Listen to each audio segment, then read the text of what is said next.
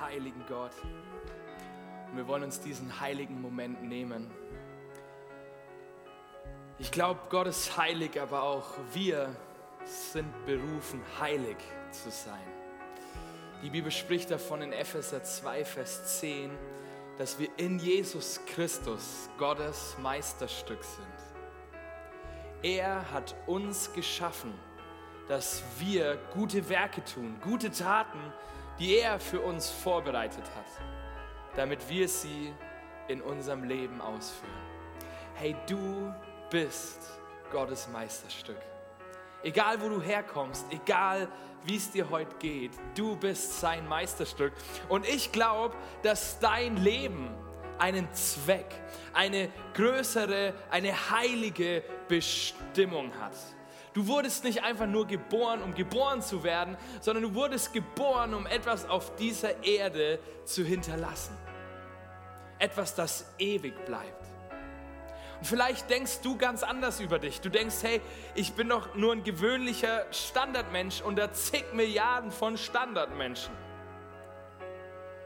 Wenn du so denkst, dann haben die nächsten vier Wochen das Potenzial, dein Leben und auch deine Sicht über dich selbst auf den Kopf zu stellen. Wir werden uns in den nächsten vier Wochen Nehemia, einen Mann aus dem Alten Testament, anschauen und wir werden sehen, dass auch er ein gewöhnlicher Mensch war. Er war kein Pastor, kein Priester, kein Prophet und auch kein König.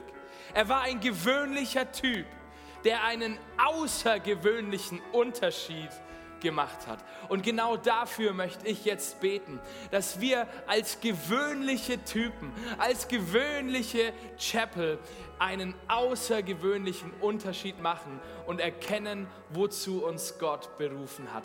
Und Jesus, ich bete, dass wir in den nächsten vier Wochen dich und deine Berufung auf unserem Leben näher erkennen und dass wir sie leben, dass wir sie nicht nur wissen, sondern dass wir sie anpacken und diese guten Werke, die du vorbereitet hast, leben. Ich segne jeden Einzelnen und ich danke dir für die nächsten Wochen, für all das, was du tun wirst und für all das, was dadurch einen Unterschied in dieser Welt machen wird. Und wir sagen alle zusammen, Amen. Yes, seid ihr bereit für Nehemia? Yes, das ist gut. Hey, wir finden alles, was wir über Nehemia wissen, in dem gleichnamigen Buch der Bibel Nehemia. Und ich habe euch hier einen QR-Code mitgebracht. Ihr könnt gerne den jetzt scannen und euch in unseren Bibelleseplan einklinken, der für die nächsten zwölf Tage durch das Buch Nehemia führt. Wir werden uns nämlich zusammen diese Geschichte von Nehemia anschauen. Und es wäre genial, wenn wir das nicht nur sonntags tun, sondern wenn wir auch dieses Buch in unser Leben integrieren. Scannt den QR-Code, ihr werdet erinnert in eurer YouVersion Bible App und ihr könnt mitlesen. Es ist der Knaller. Und wenn du die 13 Kapitel in den nächsten Tagen, das dauert echt nicht lang, wenn du die 13 Kapitel gelesen hast, dann weißt du eigentlich auch schon alles, was man über diesen Typen Nehemia weiß, weil in anderen Büchern und an anderen Stellen ist relativ wenig über ihn bekannt. Wir haben noch nicht mal einen Stammbaum von ihm. Und das ist außerdem ein Grund, warum angenommen wird, dass er aus keiner besonderen Familie kam dass er keinen Rang und keinen großen Namen hatte. Und er war, wie gesagt, auch kein Priester, kein Geistlicher, kein Prophet und auch kein König. Aber trotzdem war Nehemias Herz gebrochen für die damalige Situation in seinem Volk. Und er hört von dem Zustand in Israel und die Bibel schreibt, sie machten sich an das gute Werk. Er packte an. Hey, er hörte nicht nur von Leid und von Not, sondern sie machten sich an das gute Werk. Und wir wollen zusammen in den nächsten Wochen sehen und lernen, wie auch wir uns an die guten Werke, die Gott für uns vorbereitet hat, machen können und sie erkennen können. Nehemiah packt an, obwohl er in einem ganz anderen Setting zu der damaligen Zeit war. Er war nämlich Mundschenk am Hof des persischen Königs Arthasasta. Lasst uns mal alle zusammen sagen, Arthasasta. herrlicher Name. Falls du schwanger bist und noch keinen Namen für deinen Jungen hast, hey, Atasasta wäre der Hammer, oder? Er war Mundschenk. Eine extrem wichtige Rolle am königlichen Hof, weil bis heute ist uns bekannt, dass man politische Feinde und Gegner oft probiert hat und auch heute noch tut, wie erst letztens geschehen, sie durch Essen zu vergiften. Und deswegen war die Sicherheit des Königs nicht nur durch eine Armee oder durch eine Stadtmauer zu bewerkstelligen, sondern brauchte auch Mundschenke, die an der königlichen Tafel alles probierten, was der König essen würde. Ich glaube, es war ein ganz schönes Berufsrisiko. Die alte Leipziger hätte ihn nicht genommen für eine Berufsunfähigkeitsversicherung. Eventuell auch, weil er so fett war, weil er die ganze Zeit an der königlichen Tafel gegessen hat. Aber das ist nur eine Vermutung von meiner Seite, kein biblischer Befund dazu. Nehemiah war extrem loyal gegenüber dem König. Und diese Loyalität in der Rolle des Mundschenks ist auch extrem wichtig, weil er bei vielen Essen und bei vielen Zusammenkünften von Politikern und Herrschern der damaligen Zeit mit dabei war und automatisch Informationen mitbekommen hat, die nicht unbedingt später auf YouTube oder Twitter veröffentlicht werden hätten sollen. Also Edward Snowden hätte einen schlechten Mundschenk gemacht, denke ich mal. Es war extrem wichtig, verschwiegen zu sein, weil du natürlich etliches mitbekommen hast. Und da ist ganz wichtig zu verstehen, Nehemiah, er war zwar am mächtigsten Mann der damaligen Zeit nah dran, aber er hatte überhaupt keine Autorität. Er hatte keine Position inne und formell hatte der Typ nichts zu melden. Das unterscheidet ihn übrigens zu Daniel und Esther, das waren auch zwei Juden im Exil, die etwas zu melden hatten in ihren Staaten damals. Aber Nehemiah war eigentlich einfach nur ein Diener am königlichen Hof. Wie so ein Butler am Weißen Haus. Dessen Namen kennt auch keiner mehr. Wir erinnern uns an die großen Präsidenten oder auch nicht so großen Präsidenten oder an wen auch immer. Aber an die Butler, die dort dienen, die dort am Start sind, erinnert sich keiner mehr. Und an einem gewöhnlichen Tag im Leben von diesem Mundschenk Nehemia in Susa, in der Winterresidenz des Königs, führt er ein Gespräch, das sein Leben für immer verändern sollte. Wir erinnern uns letzte Woche an die Schunemiterin. Sie lud einen Mann ein und es veränderte ihr Leben für immer. Und auch hier ähnliches Muster. Ein gewöhnliches Gespräch löst etwas unglaublich Außergewöhnliches aus. Und hier steigen wir jetzt zusammen in die Geschichte. Nehemiah 1, Vers 2. Da bekam ich Besuch von Hanani, einem meiner Brüder und einigen Männern aus Juda. Ich erkundigte mich nach den Juden, welche die Gefangenschaft überlebt hatten und fragte nach Jerusalem.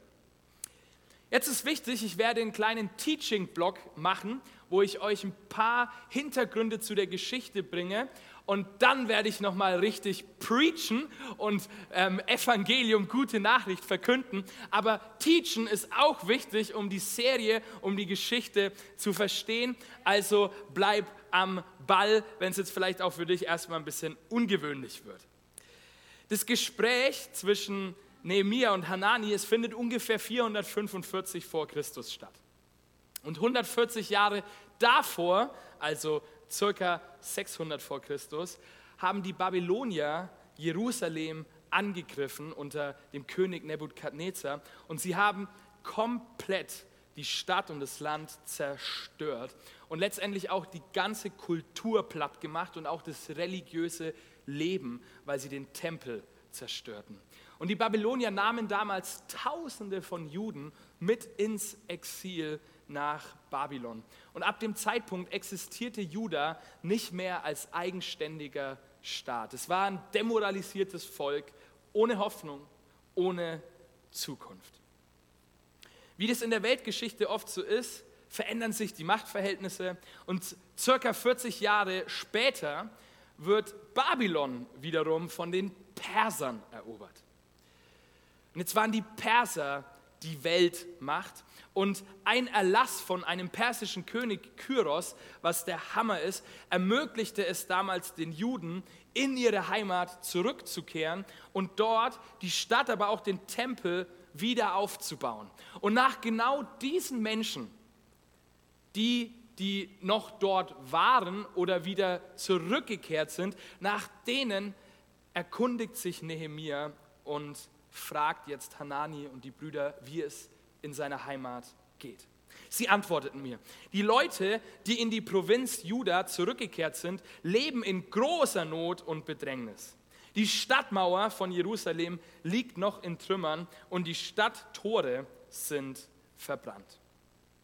Hey, das ist so ein mega wichtiger zeitlicher Abschnitt in der Geschichte des jüdischen Volkes und damit auch in der Geschichte des Heilsplanes Gottes auf dieser Welt. Theologisch ist diese Zeit von ähnlicher Bedeutung wie der Auszug aus Ägypten. Und wir kennen heute oft nur den Auszug aus Ägypten. Diese Zeit kommt dem gleich. Und es hatte bereits verschiedene Aktionen zum Wiederaufbau von dem Tempel und der Stadt Jerusalem gegeben. Zu dem Zeitpunkt, wo Nehemia lebt, war der Tempel bereits wieder eingeweiht, der zweite Tempel. Das hatten aber andere Leiter, nämlich Serubabel, Jeschua und auch Esra, angeleiert, die da maßgeblich daran beteiligt waren. Mit sehr großer Wahrscheinlichkeit wusste Nehemia über diese Projekte, über diese Themen, die dort liefen. Und er erfährt jetzt von seinem Bruder, dass sich das Land trotzdem immer noch in großem Unglück und in Schmach befindet. Die Bibel nennt uns hier zwei konkrete Dinge. Zwei Dinge, die das Unglück beschreiben. Erstens, die Mauer liegt noch in Trümmern. Das heißt, die Stadt war ohne Schutz. Es gab keine Mauer. Und das Zweite, die Stadttore waren verbrannt. Und wir lesen da so drüber und denken so, ja, es hat auch mit Schutz zu tun, auch mit Mauer, weil dann offen und überall können alle rein. Ja, das ist das eine, aber das andere ist, dass die Tore damals vor allem für politisches Leben waren und in den Toren die Entscheider, die Leiter, die Ältesten des Volkes saßen, ja sogar Gericht gesprochen wurde. Das bedeutet also, wenn die Tore niedergebrannt waren, dass es dort kein staatliches Leben mehr gab, kein System, keine Bürokratie. Der ein oder andere wird jetzt sagen, Amen, ähm, Halleluja, schön, toll. Keine Leiterschaft, keine Richtung, kein Gericht und damit aber auch keine wirkliche Hoffnung auf Zukunft, weil die Verheißung Gottes auf dem Volk Israel meilenweit entfernt war. Und in diese ausweglose Situation hinein beruft Gott Nehemia, der dann die Mauern und auch die Tore der Stadt wieder aufbaut, wie wir in den nächsten Wochen hören werden, und dadurch maßgeblich am Heilsplan Gottes beteiligt ist. Ein ganz gewöhnlicher Diener, ein Mundschenk der nicht viel zu sagen hatte. Er wird von Gott eingesetzt, um Geschichte zu schreiben und das gute Werk des Herrn in dieser Welt voranzubringen. Und heute schauen wir uns die Berufung von Nehemia etwas genauer an und wir werden lernen, wie auch wir die guten Werke, für die Gott uns berufen hat, erkennen und ausführen können. Was ich so faszinierend an der Berufung von Nehemiah finde, ist, dass sie nicht mit einem Traum oder mit einem spektakulären Ereignis oder mit einem So spricht der Herr beginnt, sondern sie beginnt mit Trauer und mit Tränen. Als ich das hörte, setzte ich mich nieder und weinte. Tagelang trauerte ich. Eine gewöhnliche Begegnung. Ein Gespräch führt zu innerer Betroffenheit. Erinnere dich nochmal, wo Nehemiah in dem Moment war, als er diese Nachricht hörte. Es wäre für ihn so einfach gewesen, die schlechten Nachrichten einfach zu ignorieren, wie wir, wenn wir mit unserer Chipstüte Tagesschau anschauen und den Schmerz einfach wegzuschieben und zu betäuben durch ein Bier. Nach dem Motto, yo, schade für die Leute in Jerusalem, aber hey, ich bin hunderte Kilometer entfernt am königlichen Hof, mir geht's super, Ich darf die Speisen des Königs essen. Ich darf an seinem Entertainment-Programm auf seinem 4K-Fernseher mitglotzen. Ey, das ist der Hammer. Was interessieren mich die da in Jerusalem? Aber Nehemia, er lässt den Schmerz zu. Er lässt die Betroffenheit vom Kopf, von der Information in sein Herz fallen. Er setzt sich und weint. Ich möchte dich fragen, worüber bist du innerlich betroffen? Was bringt dich zum Weinen? Bei welchen Nachrichten kannst du nicht schlafen? Was sind die Dinge, die dich innerlich aufwühlen? Für die, vielleicht schon länger nicht mehr geweint haben, was macht dich wütend? Und das sind ganz unterschiedliche Themen bei uns in unserem Leben. Bei dem einen ist es Ausbeutung und Unterdrückung von gewissen Volksgruppen. Bei dem anderen ist es Armut, Obdachlosigkeit. Oder bei wieder einem anderen ist es Mobbing unter Kindern. Oder Menschen mit Behinderungen, die einfach extrem viel Leid und Betroffenheit in dir auslösen. Oder vielleicht ist es auch das ungeborene Leben. Was auch immer dich innerlich betroffen macht, es kann ein extrem wichtiger Hinweis über die Berufung Gottes auf deinem Leben sein. Weißt du, oft warten wir auf das spektakuläre Berufungsereignis. Oder wir wollen genau wissen, was Gott jetzt in den nächsten 30 Jahren genau an guten Werken vorbereitet hat. Und wir schauen uns Podcasts und Bücher an, wie finde ich meine Berufung. Dabei verpassen wir ganz oft die kleinen, aber auch die großen Momente dieser inneren Betroffenheit, die ein so wichtiger Teil in deiner Berufung sein könnten und vielleicht auch schon waren, aber du es zugeschüttet und betäubt hast.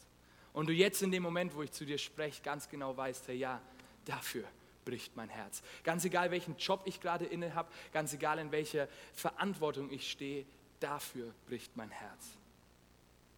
Jetzt gibt es unter uns Herzensmenschen, die die ganz viel fühlen und wahrnehmen.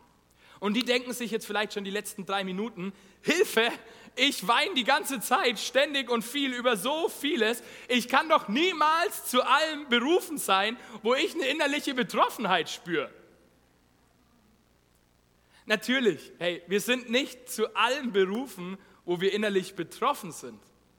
Aber dennoch will ich dir mitgeben, auch für dich ist es wichtig, zu Gott zu gehen und ihn zu fragen, hey Gott, warum macht mich das eigentlich so traurig? Warum? Und für diese Warum-Frage ist Gebet und Fasten so wichtig. Also ein intensives Gespräch mit Gott darüber, was er uns vielleicht über diese Situation sagen möchte. Und an all diejenigen, die nicht so viel fühlen unter uns, die schon länger nicht mehr geweint haben, geht einfach mal ins Gebet und fragt Gott, warum ihr schon länger nicht mehr geweint habt. Vielleicht fängt er dann wieder das Heulen an. Nehemiah 1, Vers 4. Tagelang trauerte ich. Er weinte aber nicht nur tagelang, sondern er fastete und betete zu dem Gott des Himmels. Gebet ist so wichtig, um in diesem persönlichen Gespräch mit Gott zu sein und zu erkennen, wozu wir ganz konkret in der jetzigen Zeit berufen sind. Weil weißt du was, ich glaube, Berufung ist etwas Dynamisches.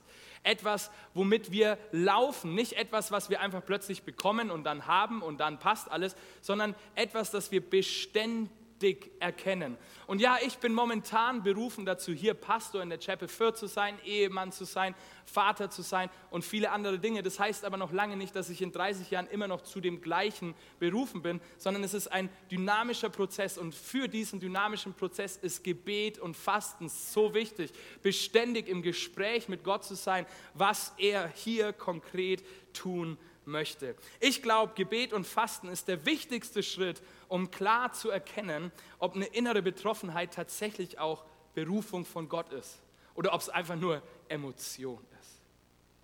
Und außerdem empfangen wir im Gebet und im Fasten konkret auch welche guten Werke Gott für uns vorbereitet hat. Ich will dir eine Geschichte aus meinem Leben erzählen. Als ich mich bekehrt habe mit 17 Jahren, war ich damals bisschen anders drauf. Und ich habe mich in den Sommerferien von der 10. auf die 11. Klasse bekehrt.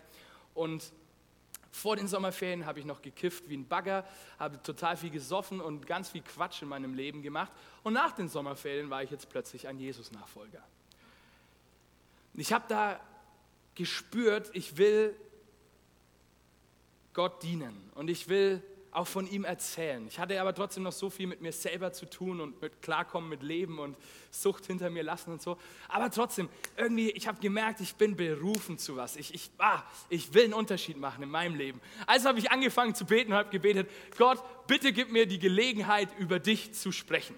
Und dann gab es drei Situationen, die innerhalb von Monaten ähm, kamen von Erste Situation, ich sitze im Unterricht, ein Mädchen dreht sich um und fragt, hey, glaubst du eigentlich an Gott? Nicht so, what? Zweite Situation, wir hatten so ein Assessment Center, wo wir uns lernen, wo wir lernen sollten, wie wir uns vorstellen und wie wir irgendwie eine Präsentation halten. Und dann hatten wir alle so ein Blatt bekommen, wo wir unser Leben draufschreiben sollten, was uns ausmacht, Stärken und so weiter. Und ich wusste ab dem Zeitpunkt, wo ich gehört habe, was jetzt dran ist, da muss Gemeinde drauf, da muss Gott drauf und es muss einen großen Platz auf diesem Blatt einnehmen. Und die, die diese Assessments durchgeführt hat, hat es gesehen von hinten. Und dann ging sie am Ende vor und hat gesagt, so, wir wollen jetzt zwei Vorstellungen sehen und dann Feedback geben. Ähm, einmal Mädel, einmal Junge. Gibt es denn Freiwillige? Und Leute, ich habe gespürt in mir, boom, boom, ich müsste jetzt eigentlich Ja sagen. Ich habe mich nicht getraut. Keiner hat sich getraut. Und deswegen hat dann die Dame gesagt, ja, ich habe hier ein Kirschsäckchen, wie jeder gute Pädagoge immer ein Kirschsäckchen am Start hat, und schmeißt dieses Kirschsäckchen direkt zu mir, obwohl ich so ein Stück vor ihr saß in der ersten Reihe. Das war die zweite Situation. Die dritte Situation war, ich war damals in einer christlichen Schülerbibelgruppe und wir durften dort, dort ähm, die Schülerandacht äh, gestalten. Ich war auf einer evangelischen Schule, das heißt aber noch lange nicht, dass da viele Christen waren. Und wir durften als Bibelgruppe diese Schulandacht gestalten. Und dann haben wir über die Liebe Gottes gesprochen und in der Vorbereitung hieß es dann, ja Gabriel, gib du aus deinem Leben Zeugnis. Alright. Als ich nach Nürnberg gefahren bin, so geht es mir eigentlich immer, wenn ich nach Nürnberg fahre, hat mein Herz gepocht und ich wollte nicht nach Nürnberg. Spaß. Aber mein Herz hat wirklich gepocht und ich habe Stoßgebete Richtung Himmel, hey, hol mich hier raus, Gott. Was mache ich? Aber irgendwie habe ich in die Schule gefunden und ich habe davon meinem Leben erzählt und ich hatte die Möglichkeit, vor Hunderten von Menschen Zeugnis zu geben. Also fang an zu beten auch für deine Berufung und für konkrete Werke, die Gott vorbereitet hat. Und dann wirst du sie sehen. Das wird nicht immer gut kommen am Anfang. Du wirst die nicht immer als gut einschätzen. Ich habe es auch nicht als gut eingeschätzt, als ich dann gehört habe, oh, ich muss jetzt da vor 500 Leuten meine Lebensgeschichte erzählen. Aber im Nachhinein kann ich sagen, es war eine der besten Erlebnisse meines Lebens. Und ich glaube bis heute, vielleicht, wenn ich damals auf dieser Bühne nicht Zeugnis für Gott gegeben hätte, vielleicht stände ich heute gar nicht auf dieser Bühne. Außerdem bewahrt uns Gebet vor falschem Aktivismus. Vor allem wichtig für die, die ganz viel fühlen, betet viel, weil ihr müsst nicht überall Retter spielen, okay? Vor allem wichtig für die, die viel fühlen, sei im Gebet und klär immer wieder mit Gott, was ist da jetzt deine Aufgabe drinnen. Und für die, die nicht so viel fühlen, ist Gebet oftmals ein Weckruf aus menschlicher Gleichgültigkeit oder auch Faulheit. Und es ist auch so wichtig, dass wir uns von Gott immer wieder wecken lassen für seine Werke. Und wir lesen jetzt in den Versen 6 bis 11 das erste von insgesamt zwölf überlieferten Gebeten von Nehemia. Es ist so powerful. In einem Buch mit 13 Kapiteln, zwölf Gebete überliefert von jemandem, der kein Priester war, der kein Prophet war, der kein Geistlicher war, sondern der eine 100% Anstellung am königlichen Hof hatte, bevor Nehemia irgendetwas unternahm betete er. Und wir schauen uns jetzt eines der Gebete an. Ach Jahwe, du Gott des Himmels, du großer und furchterregender Gott. Du stehst zu deinem Gnadenbund und zu denen, die dich lieben und deine Gebote halten. Und später schreibt er oder betet, ich bekenne dir alle unsere Sünden gegen dich und auch die von meiner Familie und mir. Nehemiah weiß, mit wem er es zu tun hat. Er wendet sich zu Jahwe, dem Gott, der war und der ist, der ich bin Gott und der ich sein werde. Aber er beschreibt ihn auch als Gott des Himmels und als großer, furchterregender Gott. Ich glaube, Nehemiah wusste ganz gut, wer er selbst war und er wusste, mit wem er es hier zu tun hatte. Und er erinnert Gott jetzt an den Gnadenbund, den er mit Israel geschlossen hatte, an die Verheißungen, an die Zusagen der Vergangenheit. Hey Leute, das ist so crazy. Weißt du, warum das crazy ist? Weil genau dieser Bund vom Volk Israel in den ganzen Jahrhunderten vorher mehrfach gebrochen wurde und ihre Bedingung den Dingen treu gegenüber zu sein, nicht eingehalten haben. Und weißt du, was in einem Bund, in einem Bündnis passiert, wenn eine Seite ihr Versprechen nicht hält? Das Bündnis ist eigentlich nicht mehr aktiv. Und weil der Tempel zerstört war, konnte er auch nicht mehr geopfert werden. Also letztendlich war der Bund rechtlich gesehen inaktiv. Und wie einige andere Glaubenshelden des alten Bundes hat aber auch Nehemia eine so tiefe Erkenntnis über Gnade gehabt. Auch wenn er nicht wusste, wie genau das aussehen würde, so wusste er tief in sich, dass Gott treu und gnädig ist. Und wenn wir untreu sind, 2 Timotheus 2, Vers 13, bleibt er dennoch treu. Das ist der neue Bund, in dem wir als Christen jetzt leben dürfen und natürlich sofort verstehen, ja klar, wenn wir untreu sind, dann wissen wir, dass Jesus an unserer Stelle gestorben ist und dass damit der Gnadenbund weiter aktiv ist, auch wenn ich versage, auch wenn ich Schuld auf mich nehme. Nehemiah bekennt die Sünden, auch die von seiner Familie und von ihm selbst. Hey, ich finde es so loyal. Das ist so eine powervolle Loyalität gegenüber seinem eigenen Volk. Hey, er hätte sich an jeder Stelle rausnehmen können. Er hätte sagen können, hey, was habe ich denn mit denen zu tun? Ähm, das waren ein paar Generationen vor mir. Ich, ich habe nichts mehr mit Jerusalem zu tun.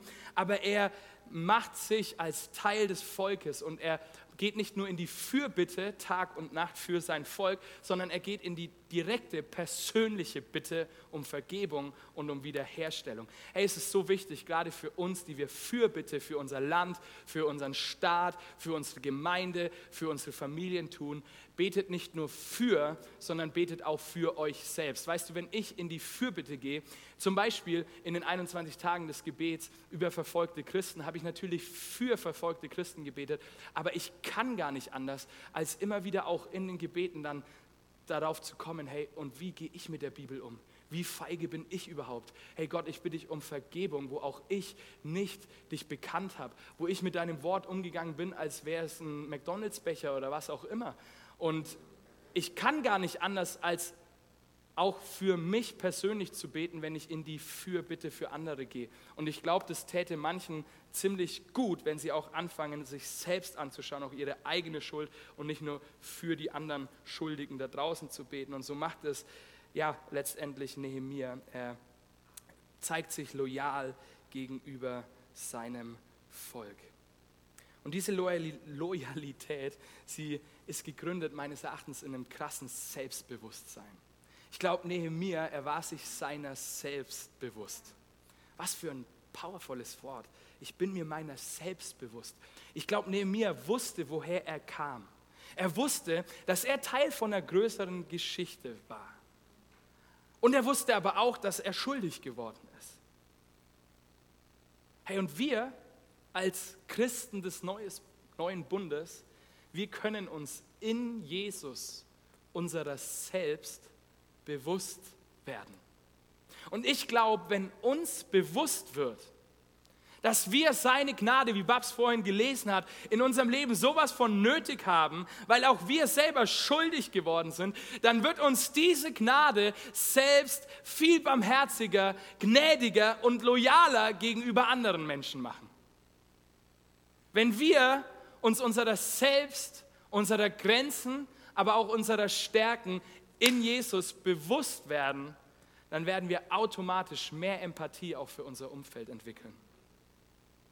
Und dann wird uns bewusst, dass auch wir zu einem Volk gehören, dass auch wir zu einer Familie gehören, dass auch wir zu einem Haus gehören, dass es nicht nur um meine individuelle Rettung geht, dass ich eines Tages im Himmel bin, sondern dass ich Teil von einer größeren Geschichte, von einem größeren Werk Gottes auf dieser Welt bin und dass auch mein Leben eine Bestimmung, eine Berufung hat. Und weißt du, mit diesem Selbstbewusstsein, dann werden wir ganz andere Gebete sprechen. Wir werden wegkommen von Herr, segne mich, meiner, mir, schütz mich und lass es mir gut gehen und zerstör Bayern am nächsten Spieltag und den Philipp, der mich dann wieder hier irgendwie auf der Bühne äh, platt machen wird, weil ich Dortmund-Fan bin. Weißt du, wenn wir uns in Jesus selbstbewusst werden, dann hören wir auf, solche egozentrischen Gebete zu sprechen und wir fangen an, Gebete zu sprechen. Hey Gott, beweg dich. Ich weiß nicht wie, aber beweg dich. Stretch meinen Glauben. Zeig mir deine Herrlichkeit. Hey, gebrauche mich in deiner Geschichte und lass Dortmund bitte Meister werden.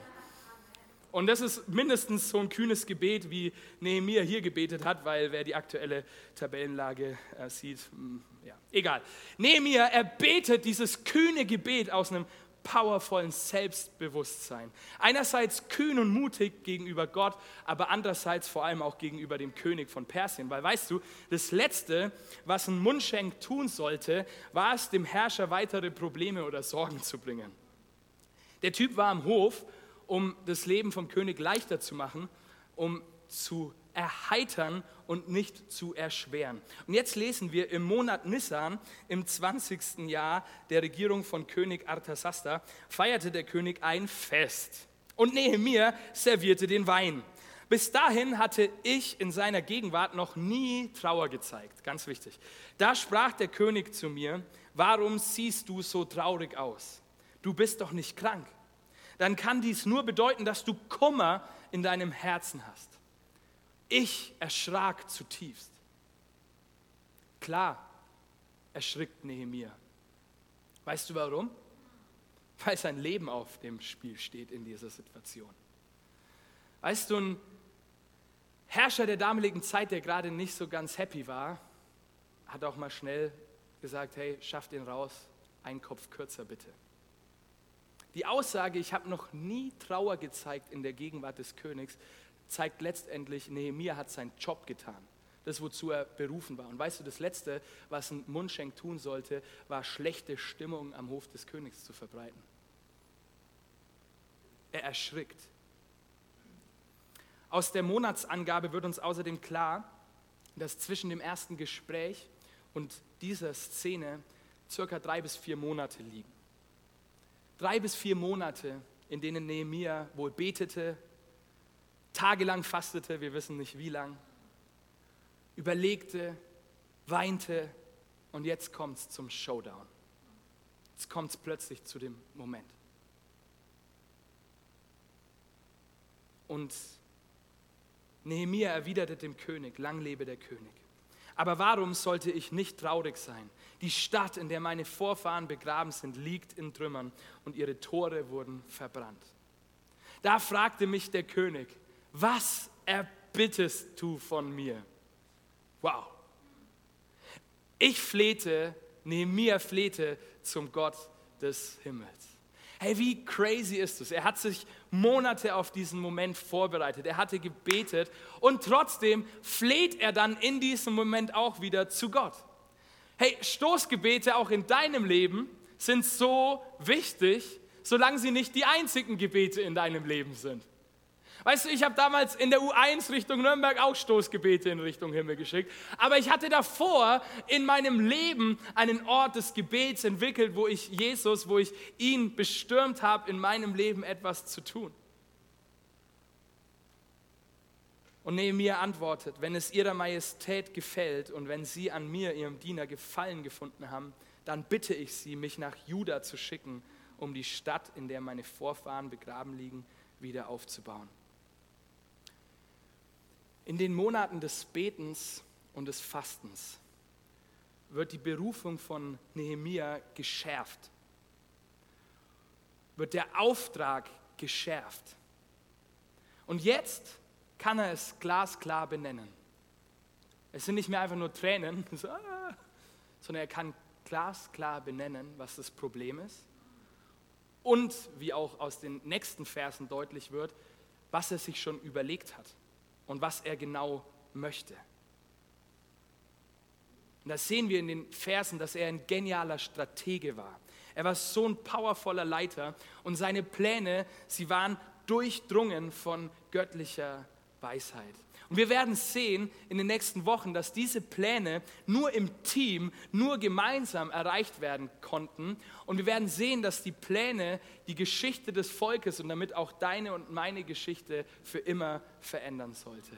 Was für ein krasser Leiter. Aber es fing an im Gebet. Hey, und ich habe mich entschieden, ich will einfach die Woche und die nächsten Wochen ein paar Prinzipien von Nehemiah rausarbeiten, auch auf Leiterschaft bezogen. Weil ich das nicht alles hier vorne tun will, ich eure Zeit ehren möchte, könnt ihr mir einfach auf Instagram folgen oder auch Chapel Fürth folgen und ihr werdet dort ein bisschen Content auch unter der Woche weiterführend zu Nehemiah bekommen, weil er inspiriert mich brutal. Er war ein Mann, der weinte, der Empathie zeigte, der innerlich betroffen war. Aber aus diesen Tränen wird nicht einfach nur Bitterkeit, sondern aus diesen Tränen werden Gebete und aus diesen Gebeten werden Taten. Hey, und ich will uns ermutigen, lass auch deine Tränen zu Gebeten werden, die uns wiederum bewegen, in der Kraft Gottes aufzustehen und einen Unterschied in unserem Leben zu machen und die guten Werke, die Gott vorbereitet hat, zu leben. Er steht auf und wird aktiv. Und er wusste, jemand muss hier jetzt etwas tun. Und vielleicht gibt es auch so Situationen in deinem Leben, in deinem Alltag, wo du merkst, ich muss jetzt etwas tun. Ich muss jetzt etwas sagen. Das ist so wichtig. Du kannst nicht alles tun, aber du kannst etwas tun. Du kannst nicht alle Armut auf der Welt angehen, aber du kannst etwas angehen. Du kannst nicht jede Frau die mit Menschenhandel zu tun hatte, helfen, aber du kannst einer Frau helfen. Und weißt du, um etwas zu tun, musst du nicht in einer besonderen Rolle sein. Musst du kein Würdenträger sein. Brauchst du auch kein Amt, brauchst auch keine Position. Um die guten Werke Gottes in deinem Leben zu tun, braucht es vor allem die Berufung von Gott und die Klarheit, was konkret in deinem Leben zu tun ist. Ich kann dir nicht sagen, was die guten Werke sind, die Gott in deiner nächsten Woche vorbereitet hat. Aber ich kann dir sagen, geh mit Gott in diese nächste Woche im Gebet und suche ihn und du wirst die Werke erkennen. Das ist deine Hausaufgabe. Ich kann dir nicht sagen, das und das und das und das. Wir leben in einer Kultur, in einer Zeit, wo wir immer How-Tos wollen und dann Schritt 1, Schritt 2, Schritt 3. Ich liebe auch How-To-Tutorial-Videos, gerade wenn es um Sachen geht, die ich nicht kann. Zum Beispiel Handwerkeln. Dann mach jetzt das, mach jetzt das, mach jetzt das. Und beim zweiten Schritt bin ich sowas von ungeduldig, dass ich das Ding auf den Boden hau. Ich kann dir nicht genau sagen, was du zu tun hast, aber ich kann dir sagen, hey, Geb dein Herz, geb deine innere Betroffenheit Gott, such ihn, bete mit ihm und dann sei aber jemand, der auch anpackt, der auch aktiv wird, der aufsteht und der erste Schritte geht. Und wir werden in den nächsten Wochen sehen, dass da, be, ähm, wo Berufung ist, auch Hindernisse kommen werden und Widerstände kommen werden. Aber wir wollen trotzdem uns festmachen, dass wir wissen, unser Ruf, Unsere Berufung kommt von Gott allein, kommt nicht von Menschen, kommt nicht von Organisationen, kommt nicht von einem Leiter, sondern kommt zuallererst von Gott. Und dieser Berufung auf unserem Leben wollen wir uns jetzt bewusst werden. Wir werden nochmal ein Lied singen und dieses Lied hilft uns dabei, unser Selbst bewusst zu werden wer wir sind in Jesus. Und vielleicht bist du dir noch gar nicht bewusst, wer du bist in Jesus. Dann kann dieses Lied das Gebet sein, um Jesus in dein Herz aufzunehmen. Wer bin ich, dass der König kam und mich empfing? Ich war verloren, doch er nahm mich an. Oh, wie er mich liebt. Und später heißt es, du erwählst mich und verlässt mich. Hey, lasst uns diese Berufung, die Gott auf unserem Leben gelegt hat, lasst sie uns nehmen und lasst sie uns leben, weil du bist berufen zu guten Werken. Amen.